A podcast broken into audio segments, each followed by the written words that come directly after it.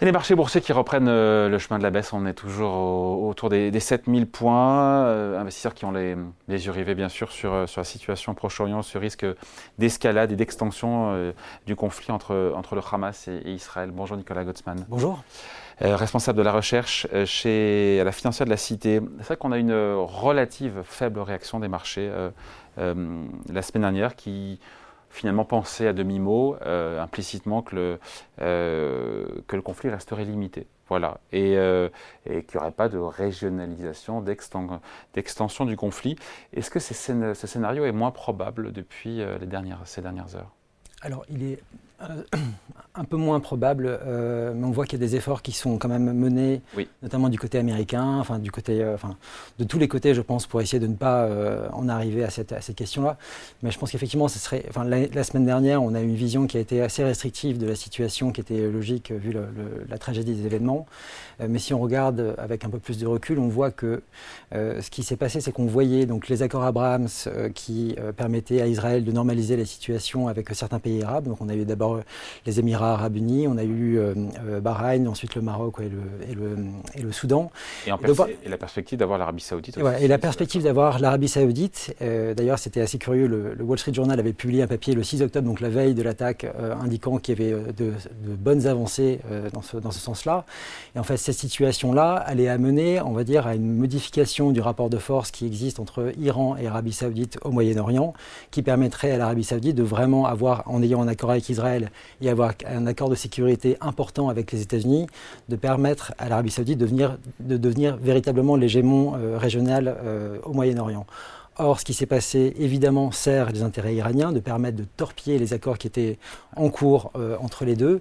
Et ce qui était attendu, notamment du côté du marché, donc les, implications économiques directes, c'est que si l'Arabie saoudite venait à signer cet accord, il y avait une large possibilité pour que l'Arabie saoudite commence à produire davantage de pétrole. Or, on sait aujourd'hui qu'ils ont 3 millions de, euh, barils par jour en réserve sous le coude qui peuvent mettre sur le marché.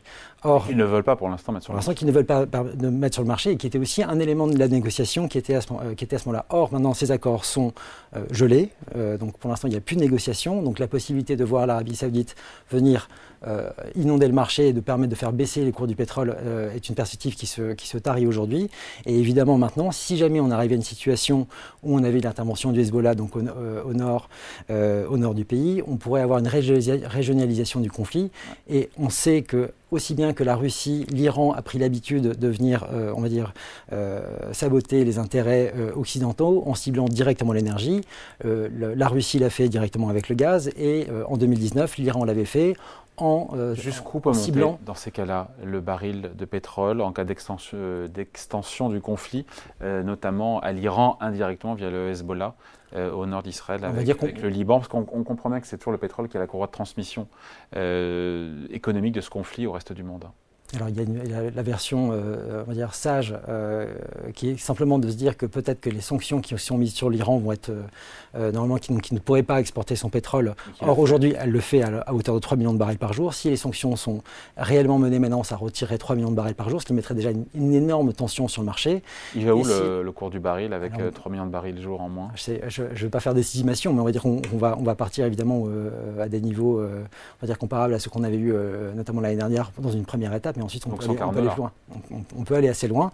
Je ne vais pas faire de prévision sur le prix du pétrole par rapport à, cela, mais par contre, ensuite, si l'Iran décide vraiment euh, de, euh, de, venir euh, dans, dans, le conflit, ils ont aussi effectivement la possibilité de faire ce qu'ils avaient fait déjà en 2019, c'est-à-dire de tirer sur des sur des euh, sites de production euh, en Arabie Saoudite ou alors carrément de bloquer le détroit d'Ormuz. Ça n'a jamais été fait, ça. Ça n'a jamais été fait. Détroit, c'est en mer Rouge, par lequel transite 20% de la production mondiale. Ça, donc on, parle de, on parle de 17 millions de barils par jour, effectivement, donc c'est absolument colossal. Et donc là, en fait, c'est une rupture complète du marché, du marché pétrolier.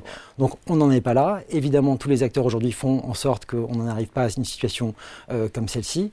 Et, et, évidemment, on arrive aussi dans une situation où on voit très bien ce qui est en train de se passer, je, enfin, je pense, c'est de voir entre la collaboration qui existe entre le régime de Téhéran et Moscou, et également le partenariat stratégique qui existe également entre l'Iran et la Chine, de voir un monde qui est de, plus, de plus en plus en train de se scinder en deux blocs assez distincts. Et on a vu encore notamment ce week-end ce qui se passait entre Israël et la Chine, avec une, Israël qui se désolait du manque de réaction chinoise et la Chine qui a l'air plutôt de soutenir effectivement ce qui se passe à Téhéran que de soutenir l'autre côté. Est-ce que dans tout ça, l'Europe est particulièrement vulnérable selon vous? Je pense qu'elle est particulièrement vulnérable euh, en conséquence de sa vulnérabilité énergétique globale. C'est-à-dire qu'aujourd'hui aussi, euh, la Russie reprend aussi le terrain euh, et pourrait être amenée encore à, essayer de perturber les marchés, énergétiques. Aujourd'hui, on a Téhéran qui pourrait également le faire.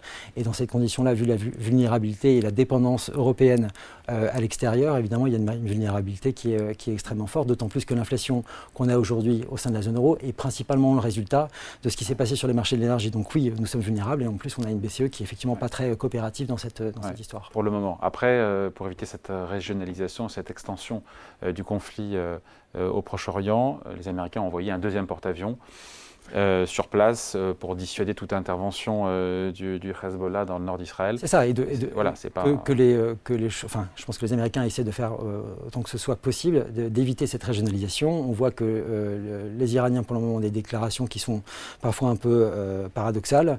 Donc, soit de dire que si Israël rentre dans Gaza, il y aura un, enfin, un élément qui permettrait une intervention directement, ou d'autres personnes du, du, du, pouvoir qui disent, qui disent l'inverse. Donc, pour l'instant, on a, je pense, un une situation qui est confuse et qui est, euh, on est sur une ligne de crête effectivement sur cette, sur cette question-là. Et sur le marché des dettes, euh, sur les marchés locaux euh, Alors on voit déjà qu'on déjà, on voit sur la dette israélienne, la dette égyptienne, la dette libanaise, on voit des choses Alors sur la dette libanaise évidemment, parce que si jamais on avait une régionalisation du conflit, je pense que ce qui se passerait au Liban serait absolument catastrophique, déjà sur une situation qui est déjà catastrophique aujourd'hui.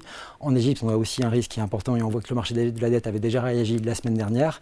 Par contre là, ce qu'on commence à voir maintenant, c'est effectivement la crainte d'avoir une, une régionalisation où là où effectivement tout le Moyen-Orient euh, devrait être impacté. Pour le moment, cette, cette question-là avait été, euh, avait été limitée. C'était plutôt le Liban et l'Égypte principalement. Maintenant, on commence à voir euh, les dettes des autres pays de la région qui commencent à être impactés par cette situation. Ça veut dire qu'on avait déjà la thématique macro de, l'inflation qui perturbait les marchés. On a les restes d'entreprise. on a eu des bons résultats sur les banques américaines la semaine dernière. On a eu quelques avertissements sur résultats en France. Euh, voilà, euh, paradoxalement, macro plus risque géopolitique. Ça. Euh, oui, c'est hein. important. Et paradoxalement, dans cette, dans cette situation-là, on a quand même une économie américaine aujourd'hui qui est toujours aussi puissante, avec des résultats pour le troisième trimestre de cette année 2023 qui devrait être euh, record, c'est-à-dire qu'on pourrait avoir une croissance qui soit proche de 5% en annualisé sur le troisième trimestre, et de montrer qu'en fait ça reste, on va dire, le, un moyen, un support de l'économie mondiale qui est extrêmement puissant aujourd'hui. C'est une bouée de sauvetage pour les marchés d'avoir des bons résultats d'entreprise sur le troisième trimestre euh Oui, c'est effectivement, c'est une bouée de, de, sauvetage. Ensuite, les résultats sont tellement euh, élevés, on va dire, ces, ces, derniers, ces derniers trimestres, qu'effectivement le risque de le voir se, se corriger est également important. Bon, voilà l'explication signée Nicolas Gottsman pour la financière de la Cité. Merci beaucoup. Merci.